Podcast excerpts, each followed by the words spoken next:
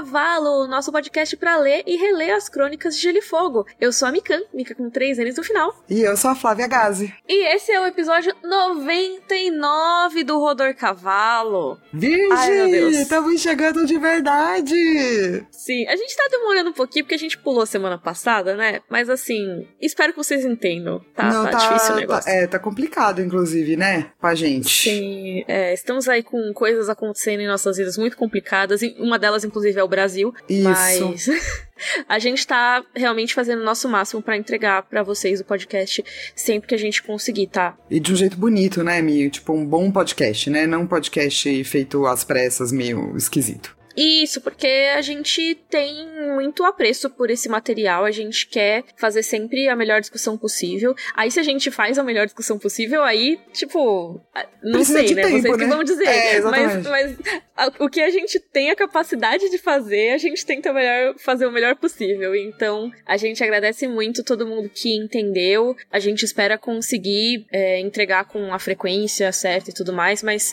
ultimamente tá, tá bem complicado. E você pode sempre ficar de olho nas nossas redes sociais, principalmente lá no nosso grupo, que é o Rodor Cavalo no Facebook, que lá a gente avisa sempre quando não vai ter, né, o episódio. Essa semana a gente acabou deixando um pouco pra última hora, mas normalmente a gente avisa com um pouco de antecedência.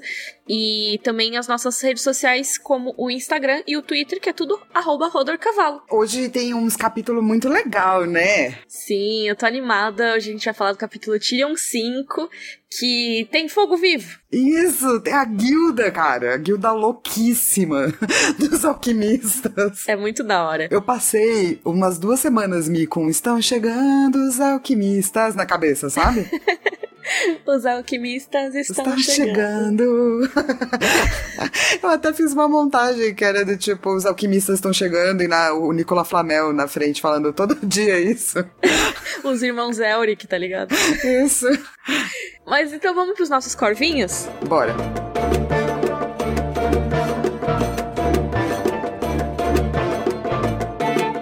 Primeiro corvinho é da Babi Cordolino e ela jogou essa ideia no grupo do Roder Cavalo no Facebook e eles criaram repetições que dá para fazer um drinking game das Crônicas de Gelo e Fogo. Ai, meu Deus. Uh. E dá mesmo, mas eu acho que ninguém vai sair muito bem desse esquema aqui. então eu vou fazer aqui o disclaimer que, ó, não recomendamos o consumo excessivo de bebidas alcoólicas, tá bom? Isso. Tomem muito cuidado, se hidratem, tá? É só uma brincadeira brincadeira. Não recomendamos, inclusive, este drinking game, entendeu? É isso, exato. Não digam que foi a gente que mandou. Mas eu vou falar algumas coisas. Você tem que tomar um shot ou água, tá, gente? Isso, drink game de água, gosto. Isso. Toda vez que a Brienne chamar o Jamie de redicida, o John abrir e fechar a mão, o cometa for ah. citado. o Jenny chamar a Brienne de Wench, alguém falar as palavras são vento. Ah, não! O Aaron Greyjoy falar dos deus afogado, prometa-me Ned, Arya morder os lábios. Você não sabe de nada, Jon Snow, e vai, cara. E tem muita coisa. Amei. E amei. tem até uma coisa minha, que é lembrar ou ouvir a Flá falando fia um lixo. Então, para vocês, fia um lixo, em português e em corvês, cro, cro, cro, cro. E é isso. Fiquem aí com essa imagem desse corvo. Muito bom, muito bom. Pois é, né? O, o Martin, ele tem umas repetições que ele traz às vezes, seja temáticas, né? Mas também às vezes até repetições de texto que ele traz muito, né? Até o Palavras São Vento, se eu não me engano, teve umas pessoas que viram manuscritos, né, do, do quinto livro e estavam pedindo para ele cortar, que ele tava usando demais. tipo, você tá falando demais Palavras São Vento. Escolhe umas aí. Eu achei a ideia é muito incrível se for com água, gente, porque se não for, mano, vocês têm noção do problema que isso tudo pode causar? É muito problemático. Pois é, realmente. E assim, corvo corvo bêbado não voa, né? Então. Exatamente. Corvo bêbado faz o creco. e cai. cai pro lado. Eu imaginei aqueles de desenho animado, sabe? Ele fica duro assim e cai pro lado. Isso, é exatamente isso que eu tava pensando quando eu fui fazer esse corvite. muito bom. A gente tem um e-mail também muito interessante do Alan Amorim, que o Alan Amorim começou a dizer que também lá no nosso... O grupo é muito legal, né? Surgem várias discussões lá no grupo. E também lá no grupo começou a rolar essa pergunta de por que, que a gente não tem é, POV dos reis. Hum. É, a gente tem geralmente POVs das pessoas que estão do lado dos reis, né? E eu vou até dizer pra galera ir lá no grupo, e vou pedir pedi pro Alan postar lá, porque ele faz um, uma análise muito grande, assim. Ele olha a história de três é, vieses, que é materialismo histórico, a escola do análise, é, e a história positivista. Então eu não vou poder ler tudo, mas Alan posta lá que eu achei muito bom. Mas em suma, o que ele quer dizer é que sabendo se, né, mesmo que não tenha sido intencional, porque a gente não tem como saber, se a gente for olhar as crônicas de Gelo e Fogo do ponto de vista de correntes historiográficas, elas se inclinariam mais para as relações interpessoais estudadas pela escola de análise. Os reis, então, seriam soberanos e intocáveis. Eles ficariam como coadjuvantes e as outras pessoas aqui mostrariam eles. Tipo, talvez se a gente entrasse na mente dos soberanos, eles deixariam de ser intocáveis, sabe? Uhum. E daí achei muito interessante. Nossa, muito legal mesmo. Pensando em narrativa, fica muito mais interessante a gente ver o que tem ao redor, né? Sim, porque se a gente já vê de cara, né, o que, que o rei tá achando, você vai ter talvez algumas respostas para guerras e para conflitos e até tipo para que estratégias, certo... né? É, que a gente acha que se a gente não sabe as estratégias é mais legal. Nesse capítulo mesmo, né? O Tyrion vai tratar é, criar uma estratégia que não é uma estratégia ruim, é inclusive uma estratégia boa, mas que não vai funcionar. Hum. Porque o Rob não vai é, ficar parado. Sim. Então, se a gente já soubesse dentro da cabeça do Rob, né, o que que ele tá sentindo, a gente não teria talvez esse esse esse susto, né? A gente não teria do tipo, ah, que interessante, quer dizer que não funcionou, sabe? Total, e tem até aquela coisa do George R. R. Martin falar que ele gostaria de mostrar a mãe do rei Arthur, né? Também no caso da Catelyn, né? Isso, né? Você falou Que bastante sobre legal. isso, é, que é muito interessante. E, então, pra você, Alan, que foi um ótimo e-mail, vai um, um corvo muito sabido, que é um corvo Ê. palestrante, que é assim.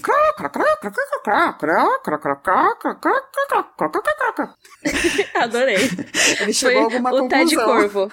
Isso, Ted Corvo. Adorei, adorei. Ted Nossa, Corvo. sério, eu gosto muito quando vocês mandam uns e-mails cabeçudos, porque é muito legal ver as análises que vocês fazem. Sim, e eu acho que ajudam as nossas análises também. Uhum, com certeza. né, torna o podcast mais completo, assim, né? É, vamos lá. O Arthur Santana Fernandes falou: olha, sobre a Doninha fugir pro meio da floresta e não ser mais encontrada, ele saiu correndo pra Wiki pra descobrir se tinha algum destino do personagem.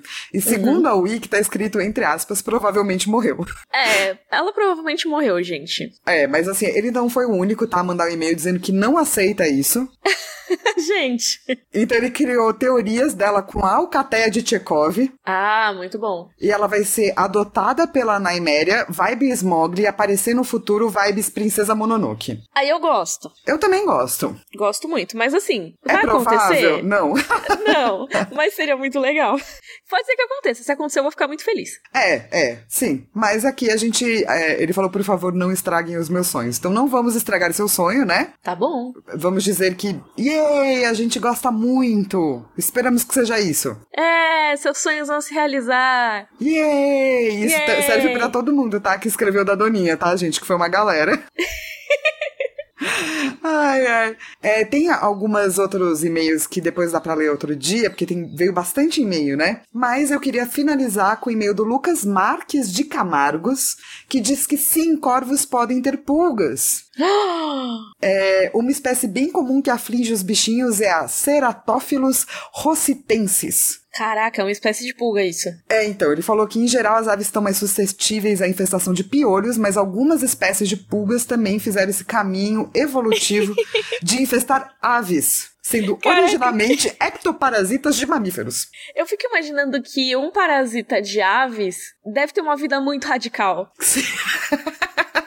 Porque eles podem pular muito alto, né? Pelo menos as pulgas podem pular muito alto. E aí elas pulam alto, pegam uma carona. Tipo, é como se você pudesse pular, porque a pulga ela pula mil vezes, não é mil vezes, mas assim, muitas vezes a altura dela, né? Sim, Imagina, tipo, você humano poder pular centenas ou milhares de vezes a sua altura, e aí você vê um avião passando no céu, você se agarra nele.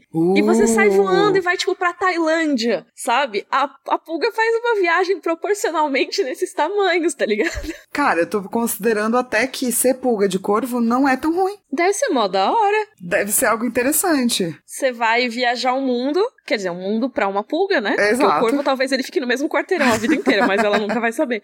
E você tem comida grátis na sua viagem. Poxa, eu gostei muito. Eu tô em dúvida agora se eu quero continuar sendo um corvo ou ser pulga de corvo. Porque É acredite ou não, parece muito legal. É muito mais fácil ser um parasita. Muito mais fácil. Eu tô o aqui corvo tem que ficar lá levando mensagem, É, sabe? fazendo um monte de coisa, né? procurando comida, pedindo mil. Mil. A pulga não tem que pedir, ela só vai lá e rouba. Isso, e vive de boa. O que eu tô falando? No, uni- no universo das pulgas. eu achei ótimo. Eu não sei exatamente o que você tá falando, mas eu concordo 100%. Esse foi o Pulga Cavalo, podcast pra ler e reler. As pulgas de todos os corvos. É isso. E o melhor é que assim, ele não se gaba, mas tá- ele, ele na assinatura dele tá é do Naturkunski Museu de Stuttgart. Gente, os e-mails do Rodor são os e-mails mais chiques da face da Terra, só queria dizer isso. Tá escrito assim, ó, Dr. Lucas Camargos, entomology Prapatoschikenschenker, Staliskaisker Museum für Naturkunde Stuttgart. Ok. Eu acho bom. que eu li, hum, assim, muito certo, tá? É com certeza é a pronúncia correta de todas essas Caraca, palavras. a gente recebeu um e-mail de um entomologista sobre pulgas. Esse é um podcast um muito chique mesmo. doutor de entomologia que atualmente trabalha em Stuttgart sobre pulgas de corvos. É isso, o Rodor está internacional, o que se for pensar proporcionalmente um humano e uma pulga... Chega. Chega, vamos discutir o capítulo. Vamos, eu só queria fazer é, um corvo para o próprio Rodor, pela sua chiqueza. Ah, tá. Que é Sim, assim. pode fazer. É um corvo desfilando, tá? Hum. Cró, crá, crá, crá, crá, crá, crá, crá, crá, crá, crá. É assim que eu imagino um corvinho muito feliz desfilando numa passarela chique. Meu Deus. Desculpa. Não, tudo bem. Então vamos discutir o capítulo Tyrion 5, A Fúria dos Reis. Vamos.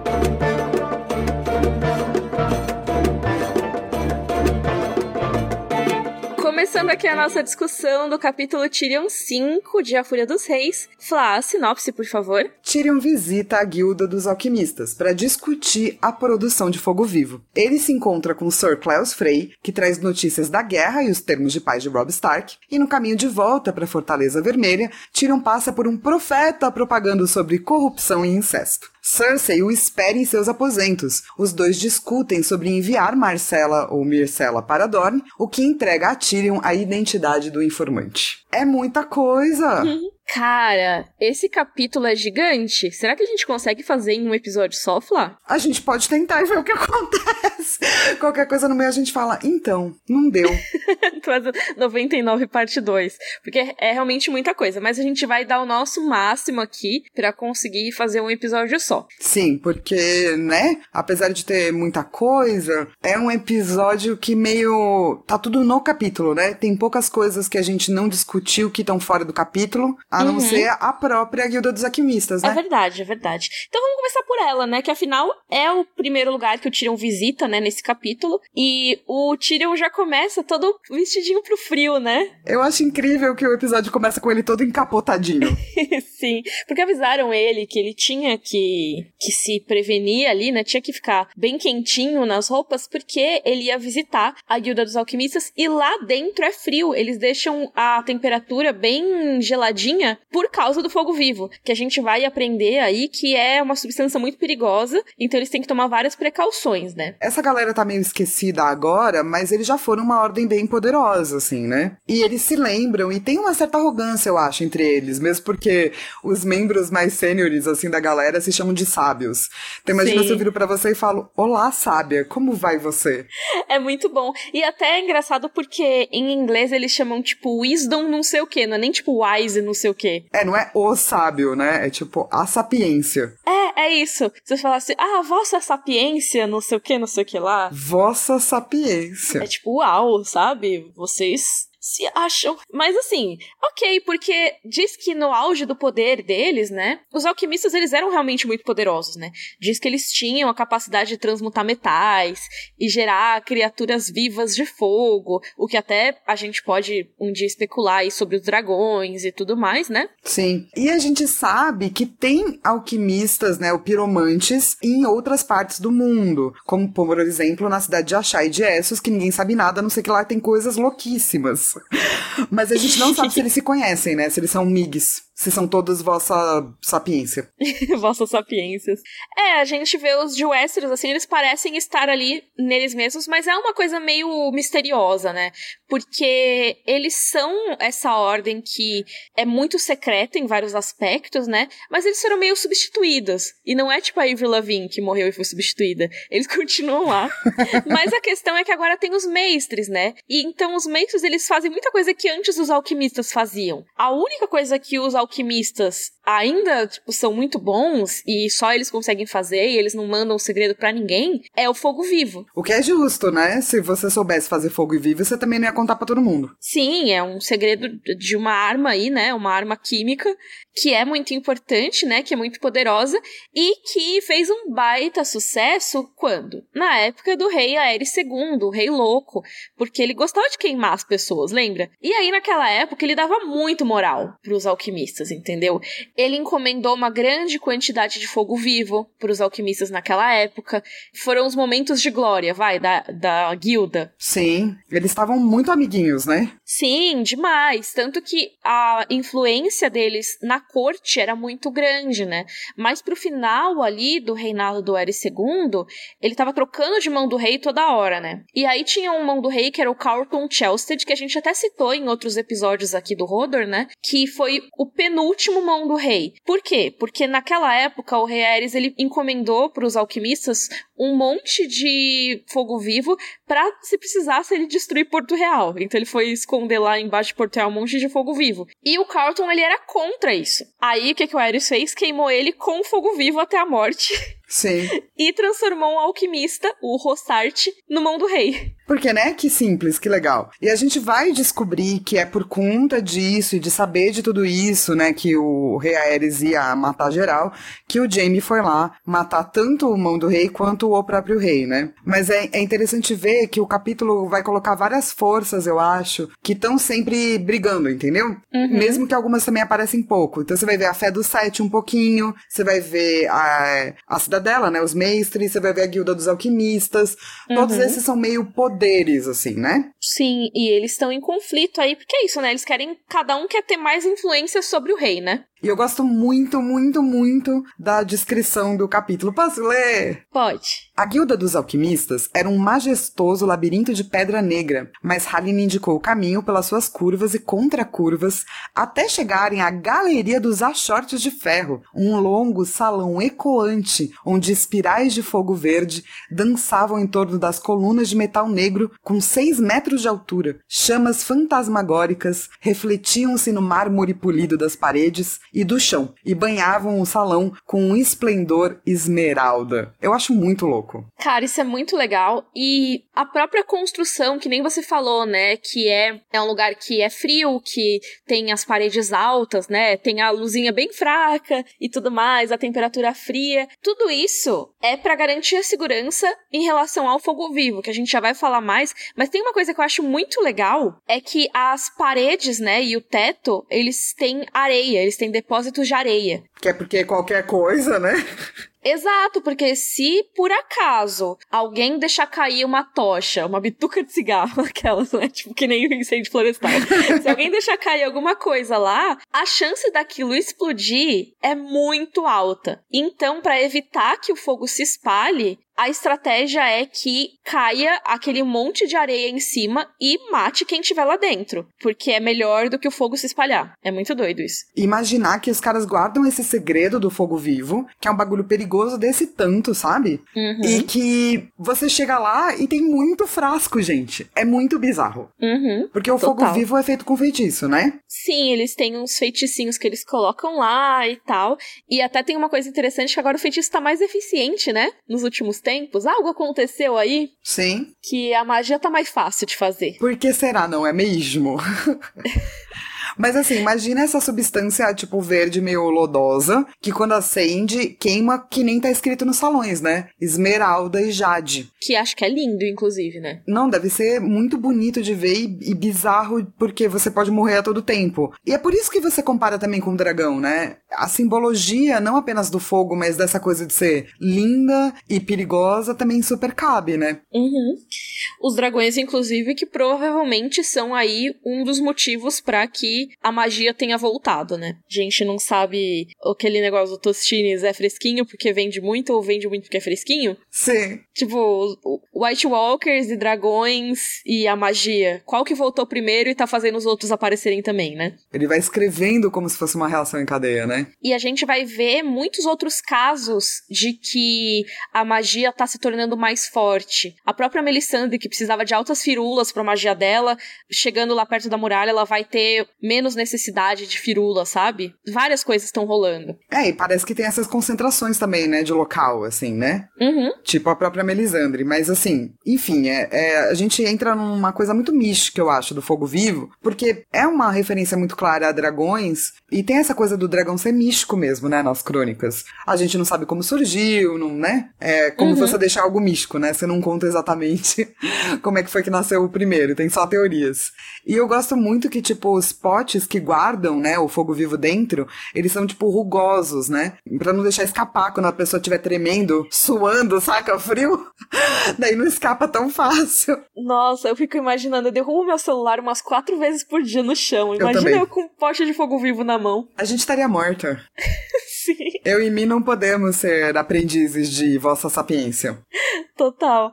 E aí tem uma coisa legal, que ele é descrito como bem espesso, né? Aí o Tyrion fica, nossa, é meio grosso, né, esse líquido e tal. E o alquimista explica pra ele, ah, não, mas é porque quando a temperatura vai esquentando, ele fica mais parecido com azeite. Então ele vai ficando com uma textura mais líquida, que é até o perigoso, né? Porque o fogo vivo, o grande perigo dele é que assim, além dele não ser apagado por água, quando ele pega em alguma coisa, ele passa por tecido, ele passa por madeira, pega em pedra, pega em aço, ele pega em tudo, cara. Eu pensei muito na dinamite, sabe? A Hum. dinamite, ela também transpira, né? E quanto vai ficando mais velha, vai ficando mais perigosa. E o cara fala isso, né? Existe uma certa transpiração do fogo vivo. Então eles tentam não deixar transpirar, né? Mantendo no frio. Isso também tem a questão da própria embalagem, se eu não me engano, né? Que ela é feita de cera e ela vai ficando mais velha conforme vai passando o tempo e vai ficando mais fininha. Tem até um negócio que eles citam da época do rei Ares II,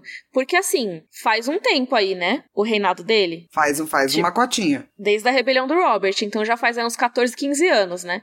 Que terminou o reinado. E talvez tivessem feito até antes, né? Esses frascos. E daquela época dele, você tem 4 mil frascos. Que Só. estão lá, ó, há mais de década. Exato, lá, transpirando, ficando mais velhos, ó que bom. E isso é uma coisa que a gente vai ver depois, né? Que a Flá até citou aqui no roteiro, que tem alguns frascos que estão embaixo da cidade. Porque, assim, o Aerys tinha aquele plano de explodir a cidade, mas ninguém sabe disso. O Jaime sabe e ele não conta pra ninguém. Ele quis manter o segredo lá. Então, tem um monte de frasco de fogo vivo espalhado por Porto Real, que tá a cera ficando fininha. E o bagulho vai vazar. A galera achou, meu, em tudo, né? Inclusive, tipo, no septo de Baylor, sacou? No, embaixo da- da- de todas as grandes estruturas da cidade. Tem. Então, isso é uma coisa que a gente tem que prestar muita atenção aí pros próximos livros, porque é importante. É, e vai gerar teorias, e especialmente uma teoria muito importante sobre a chegada da Daenerys com dragões, né? Isso, que talvez a própria explosão de Porto Real, né, que aconteceu na série com praticamente só dragões, né, tem aí uns foguinho vivo explodindo que dá pra ver nos efeitos, mas a grande maioria é causada pela própria Daenerys, né, mas no caso dos livros existe essa teoria de que talvez esse fogo do dragão se espalhe e acabe atingindo um desses depósitos de fogo vivo, causando uma explosão em cadeia, que aí destruiria a cidade, né. É, ela acaba, acabaria fazendo o que o rei Aerys II queria fazer, meio só que sem querer, né? Isso. E o que eu acho muito louco é a quantidade de frascos, saca? É muita coisa, né? Porque assim, eles têm 4 mil frascos, tá, beleza. Mas assim, esses 4 mil frascos que sobraram, sobraram ao longo de pelo menos 21 anos do reinado do rei Aéreo II, certo? Hum. E de repente eles já fizeram quase 4 mil frascos de novo. Mas é que o feitiço tá mais eficiente, né? Exato, mas você entende a quantidade? Já tem É quase coisa. 8 mil e eles querem. Eles prometeram 10 fucking mil frascos. Nossa, é muita coisa. E aí o Tyrion ele vai fazer um esquema interessante. Ele vai fazer um treinamento que os caras eles vão começar a atirar, ah, atira aqui uma, uma bexiga, sabe? Atira aqui não sei o quê. Aí agora pega o frasco vazio e atira. Por quê? Porque ele não quer que a galera treine com fogo vivo de verdade. E também não quer que na hora a galera derrube o fogo vivo, né? Sim, eles precisam treinar com uma coisa parecida, mas não dá pra eles saírem treinando com uma substância que potencialmente pode destruir a cidade. Exato. E assim, o Tyrion tá lá e o, a Vossa Sapiência tá lá, né? E Vossa Sapiência tá do tipo, nossa, ninguém vem nos visitar há tanto tempo. A gente queria tanto conhecer esse rei Joffrey, gente, ele parece maravilhoso. Vamos fazer um banquete. Dá pra marcar um cafezinho? E daí o Tyrion fala, é, é melhor não, né? Sim, assim, primeiro porque não é legal apresentar um rei maníaco pra uma galera que dá fogo vivo pra ele, que nem aconteceu com o caso do Aerys, né? Né? E segundo, porque eles estavam proibindo banquetes agora, né? Porque lembra que teve no capítulo da Sansa aquela treta que teve o banquete, veio a galera pedir comida e o Joffrey foi matado geral. Cara, a população fala sobre isso, a galera tá revoltadíssima, entendeu? Então eles acharam melhor proibir os banquetes. A gente pode até puxar isso, né? Porque em praticamente todos os capítulos de Porto Real, da área, e até, né, no Sansa 2, no Tyrion, a gente vê a galera é, rechaçando os pobres, que estavam putos que ia rolar banquete. O Tyrion chega até a agradecer por ter nascido Lannister, né? É, porque senão ele estaria nessa situação também, né? E quando ele tá é, saindo do, de falar com o Sir Claus Frey até encontrar Cersei, ele vai passar por uma multidão que o capítulo diz, entre aspas, de bom tamanho, que tava assistindo um profeta aí, né? E aí, esse profeta, ele vai falar que, ó, o cometa. Ai, ó, o drinking game aí. é um aviso do pai, né, um dos sete deuses, sobre a corrupção. Ele fala que o reino tá poluído. Ele fala um monte de coisa, né? Mas ele fala, ah, irmão copula com irmã na cama de reis. E o fruto do seu incesto faz piruetas no seu palácio ao som da flauta de um retorcido macaquinho demoníaco. É, eu acho que as pessoas não tá muito felizes, assim, né? Ou seja, o que, que a gente tem aqui, né? Primeiro que a gente tem que o panfleto do Stannis está fazendo efeito. Super, porque o panfleto do Stannis é citado, né? É, então, eles estão falando aqui do incesto. Mas a fake news também tá fazendo efeito, né? A fake news do bobo, porque ele também fala isso. Nobres se deitam com bobos, deformados. Todas as notícias tá fazendo efeito, as fake news e as new mesmo. Total. E tem a coisa também, né, da questão da imagem pública. Porque o próprio Tyrion é citado aqui como o retorcido macaquinho demoníaco. Ele é representado como conselheiro maligno. Sendo que ele tá contendo os piores impulsos do Joffrey, no fim das contas, né? Não, mas é, obviamente, já vem o preconceito aí nos mostrar que a raiz do preconceito é sempre maior que a raiz da verdade. Sim, total. Então, não importa o quanto o Tyrion tente ser razoável, vai ser mal visto. Não tem muito o que ele fazer. Mas, assim, acho que a gente pode puxar pra coisa do Cleos Frey, só pra dizer assim, ah, o Tyrion tá tentando ser razoável, mas ele também tá meio que tipo, ah, tá queimando tudo nas terras fluviais? É guerra isso aí, tá de boa. Não, até, até interessante que tá queimando, né? Politicamente pra gente não é tão ruim assim. Então eu acho que a gente tem, obviamente, que dizer, poxa, o Tyrion tá tentando, mas ele tá mal visto, mas também não dá pra dizer que ele é Madre Teresa de Calcutá, entendeu? Não, não. Eu acho que ele é legal, mas ele ainda é um cara que não liga muito pros desfavorecidos, tá? Só pra dizer. Não tô dizendo, ai, nossa, eu odeio o Tyrion por isso. Claro que não. Só tô dizendo que a gente tem sempre que pensar que os personagens existem no contexto deles. Sim, e até o próprio Tyrion, né, analisando a situação política, vai chegar à conclusão que a melhor coisa que ele pode fazer é esperar. E esperar é horrível pra todas essas populações.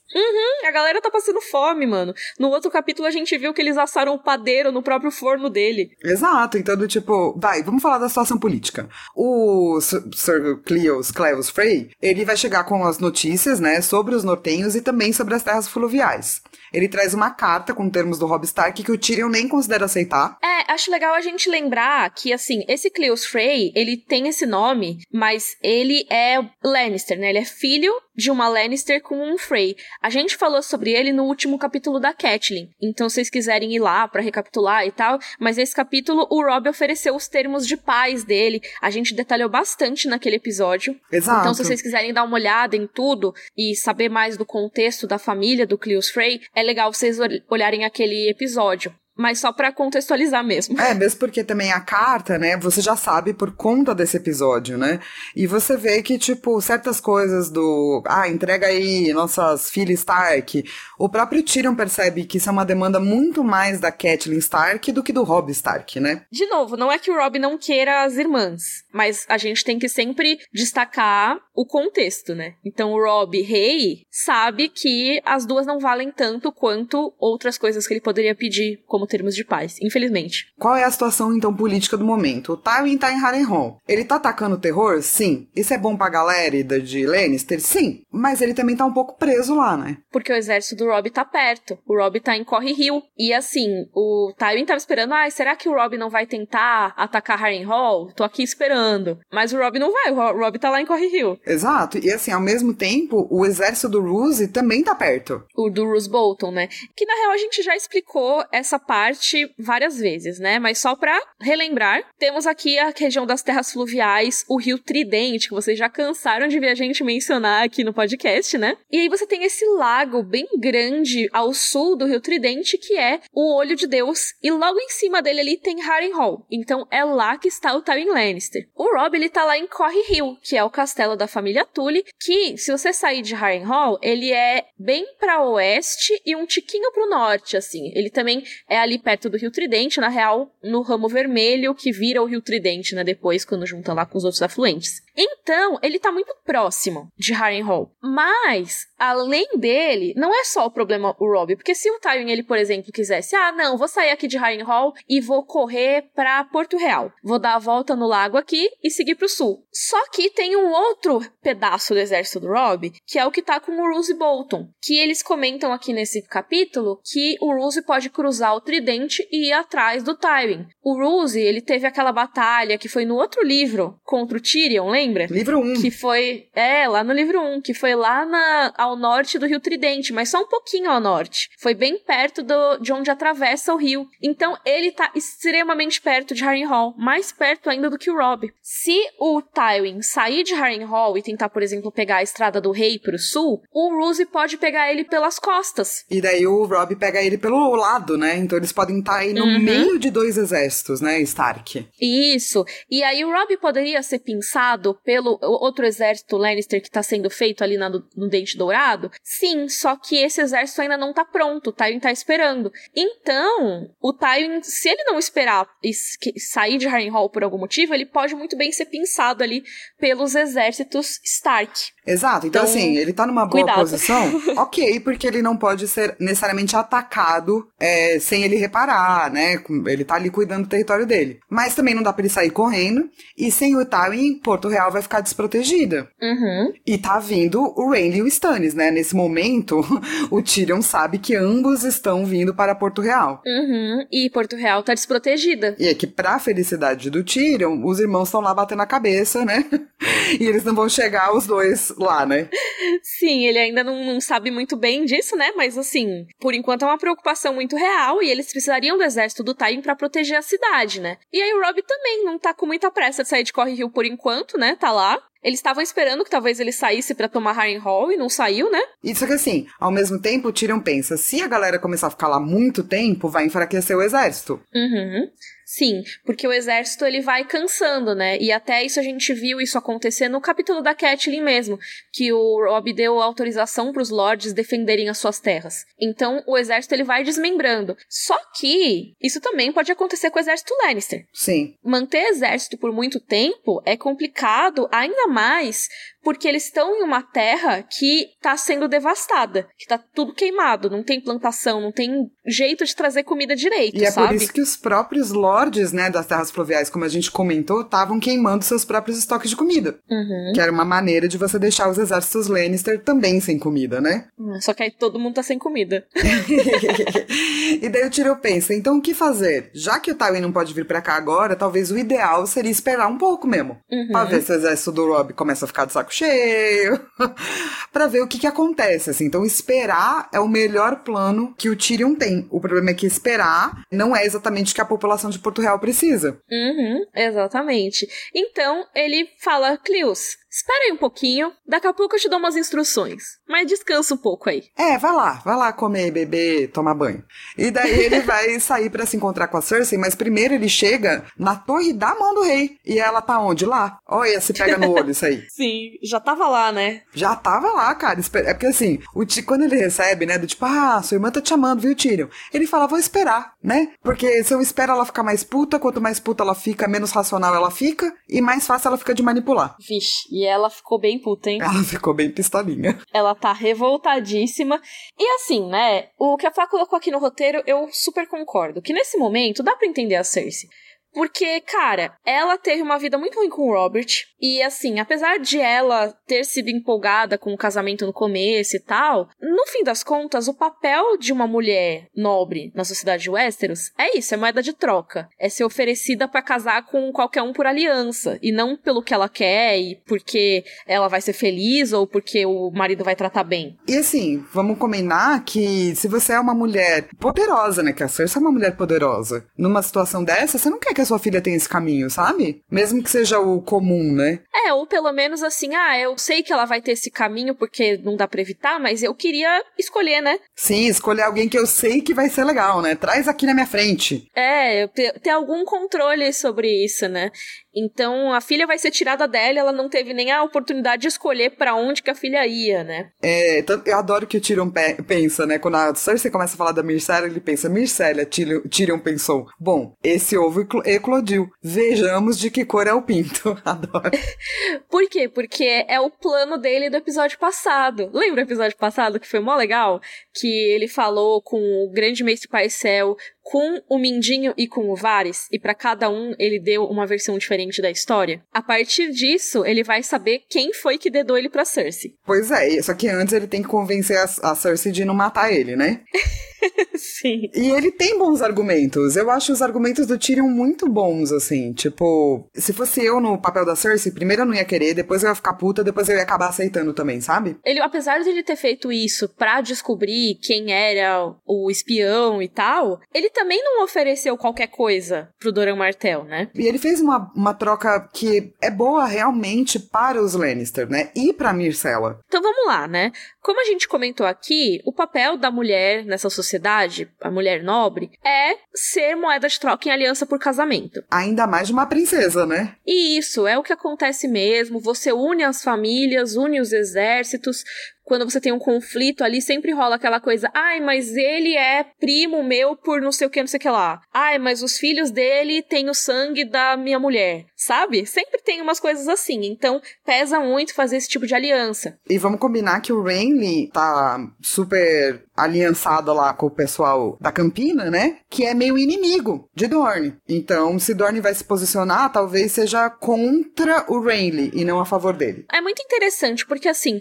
tanto Dorne quanto os Tyrell, eles são tradicionalmente, eles são muito leais aos Targaryen em geral. Só que existe uma questão que foi o rei Aerys II que ferrou com Dorne. E, historicamente, a Campina e Dorne sempre guerrearam muito. Eles têm terras disputadas ali e tudo mais, né? Dorne tem conflito com uma galera, né? Dorne tem, cara. Dorne é tipo, eu vou aí, vai vir não. Mas eu queria isso aqui, vai querer não. Adoro Dorne. Mas depois que Dorne entrou no reinado, eles ficaram muito do lado dos Targaryen mesmo, sabe? Sim. Porque eles entraram por quê? Uma aliança por casamento. Exato. Então uma aliança com casamento a gente também sabe que funciona com é, os Martel, né? Sim, funciona. Inclusive a gente vai ver isso lá no quarto livro também com eles, né?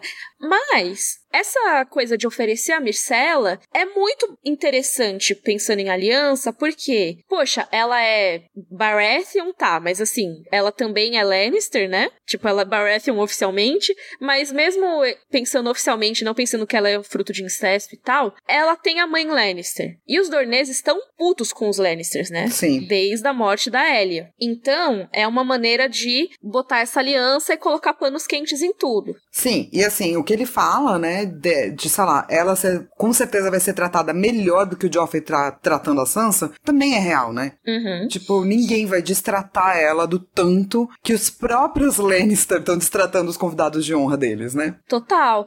E ele fala também uma coisa que é: existe honra nos Dorneses, eles não vão simplesmente matar a Myrcella. Que é uma coisa que, assim, sim, mas ao mesmo tempo a gente vai ver no quarto livro que. Mas ao mesmo tempo não. Existem pessoas que querem pagar na mesma moeda. Sim. Isso vai ser um, uma coisa interessante de acompanhar, né? No quarto e no quinto livros. Ou seja, você já também cria um conflito interno em Dorne, né? Uhum. Enviando a Myrcella, assim. E, nossa, é muito, é muito interessante depois que eles vão querer aplicar a lei dornesa de sucessão para dizer que a Myrcella deveria ser herdeira do Joffrey e não o Tommen. Sim. Isso vai ser muito legal também, quando a gente for Super. discutir mais pra frente. É. Mas aí o Tyrion ele fala, ó, o príncipe de Dorne, ou seja, Dorian Martell, ele é orgulhoso. Dorne entrou nos Sete Reinos quando quis. Então não dá pra oferecer qualquer coisa pra ele. Tem que oferecer uma princesa. É, não dá pra oferecer menos, tá louca? Vai, ele vai virar e vai falar não, que é o que Dorne geralmente fala, entendeu? Isso, e ficar neutro, ficar lá no canto deles. Tipo, ah, a gente tá aqui, ninguém vai atacar a gente aqui. Sabe? Sim, por que, Por que a galera vai até a PQP, né? Só pra atacar. Exato, vai no meio do deserto pra bater na gente? Não. Vai deixar a gente por último, né? E como a gente comentou, é, Porto Real não tá numa situação muito bacana. Uhum. E se a cidade por acaso cair, não é melhor ter alguém fora da cidade? É melhor. A Marcela estaria mais segura em outro lugar, né? Isso com certeza. E assim, é muito louco porque ele vai falando tudo isso e a Cersei fica, vai ficando pistola e dá na cara dele, né? Tipo, foda-se. e, e ele diz que é a última vez que isso acontece e tal. Eles trocam aquelas cortesias, né? Ela diz: Ned Stark também tinha um pedaço de papel. Esse é o pedaço de papel, não te protege de mim. Mas o lance é que o Tyrion, ele tem bons argumentos. E daí a Cersei faz algo que ele não esperava, né? Ela chora. E ele fala que nunca tinha visto ela chorar, sei lá, só tinha visto quando eles eram crianças, assim. Como você falou mais cedo, né, tipo no roteiro, é um contexto que dá uma sensação de impotência pra ela por ser mulher e ver a filha dela mulher pegar o mesmo destino e ela não ter controle nenhum sobre isso, né? E ela mesma diz, né, que deveria ter nascido homem, que se ela fosse homem ela estaria quebrando geral. Sim. E que é uma coisa que a gente vai ver também nos capítulos da Cersei, né? Que ela tem essa coisa de, tipo, um alto ódio, né? Por ter nascido mulher. Sim, ela fica, tipo, muito puta que ela não. O quanto ela se sente impotente. E nesse caso, eu tô junto com ela, assim, eu também estaria full pistolinha, sabe? De Total. nascer uma mulher nessa, nessa sociedade, assim. A Cersei é muito ruim, mas nesse momento eu entendo que é complicado, né? Tão negociando com a sua filha sem nem te perguntar, né? É, então. Tanto que o Tyrion até. Ele dá uma respirada fundo, né? E daí ele fala: Mano, deixa eu te contar aqui a situação que a gente tá, pra você ver que é muito mais delicado do que talvez você Uhum. ache. E daí ele conta todos os bagulho, tá? E não sei aonde, treco não sei aonde. Mostra, né, a carta do, do primo deles, o Frey Primo. E a- ela tende a se acalmar, pelo menos nesse momento, né? Uhum.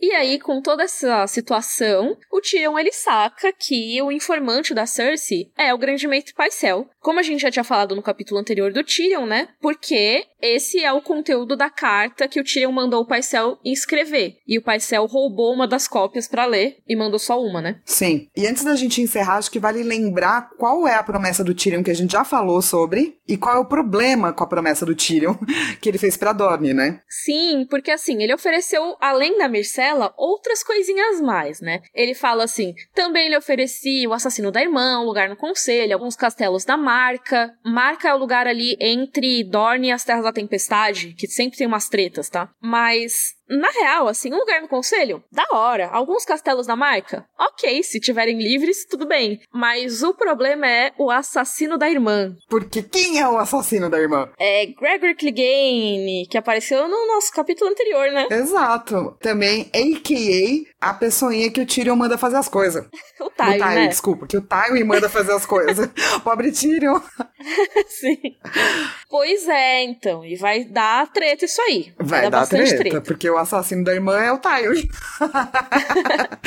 ou seja, é, o mandante, né? É, ou seja, né? Não vai ser muito bom essa promessa aí, mas beleza. Vamos ver as repercussões disso tudo. Mas e o nosso Valar Morgulis? Ninguém morreu, né? Estamos em 101 mortos. E ficamos em 101 mortos. Uau, muitos mortos. E o livro versus série? Então, a série meio que mostra tudo, assim, né? Não fala dos frascos de fogo vivo que foram perdidos pela guilda. No livro, né, o Tyrion fala: ah, vamos aprender a manusear isso aqui, blá blá blá, né? Não tem isso.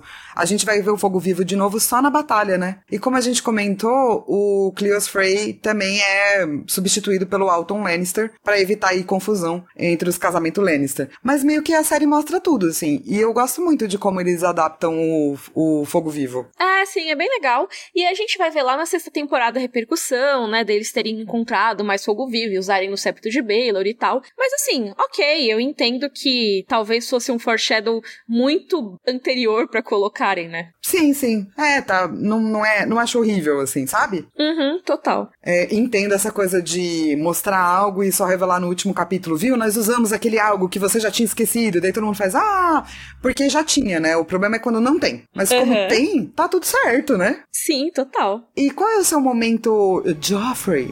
Bring me his head. Ah, meu momento Joffrey, apesar de eu não gostar da Cersei, é o Tyrion sacaneando ela. Eu acho que ele virar pra ela, falar, tipo, ah, vou só ouvir ela depois que dela vai estar tá mais puta e vai ficar mais fácil o meu trabalho, é sacanagem, uhum. né? É, sim. Então acho que esse é meu momento Joffrey. Eu tenho um momento Joffrey nada a ver, pode ser? Pode. Meu momento Joffrey é o fogo vivo. Quem inventa essa merda, entendeu? Como Achei assim? que você gostava. Não, cara, eu acho super interessante. Quero, assim, pra ler, né? Se eu tivesse lá, eu ia estar, tá, mano, quem pede 10 mil fucking frascos disso aí, entendeu? Né? Tipo, ah, vou aqui fazer 400 milhões de toneladas de dinamite. Vai ser ótimo, ó que gostosinho. Não! Vai salvar ele? Sim, mas né? e o seu momento Dracarys? Dracarys. Cara, o meu momento Dracarys é entender ou ver um pouco mais tanto a descrição quanto a, a Guilda dos Alquimistas. Que eu acho, tipo, uma mega peça interessantíssima que a gente não tinha visto direito até agora, sabe? Sim. E o seu? Com certeza. Meu momento Dracarys é o momento que eu dei risada quando eu tava lendo, que é quando a Cersei tá muito brava, né? E ela fala assim: Que vermezinho repugnante você é. Myrcella é minha única filha. Realmente imaginava que eu permitiria que a vendesse como um saco de aveia? Um saco de aveia. E eu adorei. tipo, um saco de aveia. É muito bom que ela tá muito puta, né, cara? Mas, tipo, ela ainda fala um saco de aveia. Então eu adorei esse momento. Mas tem muitas coisas legais nesse capítulo. Tem. E daí, gente, nosso próximo capítulo, na verdade, não vai ser um capítulo de nenhuma pessoa. É de duas pessoas. Miriam Flávia. Isso é! a gente vai ter nosso número 100, que vai ser um episódio especial. Sim. Então a gente espera vocês aí, né? Pra, pra gente ver quais são os momentos favoritos da nossa jornada até aqui. Eba! Siga a gente lá nas redes sociais, é tudo arroba Cavalo. Se você quiser ver nossos produtos, porque a gente é muito chique, você pode entrar no www.chicorei.com.br barra Rodor tracinho cavalo, que tem caneca, tem camiseta, pôster, capinha de celular aí para você é, comprar do Rodor Cavalo. Isso mesmo, e a gente se vê então na semana que vem com o nosso episódio 100. Rodor! Rodor!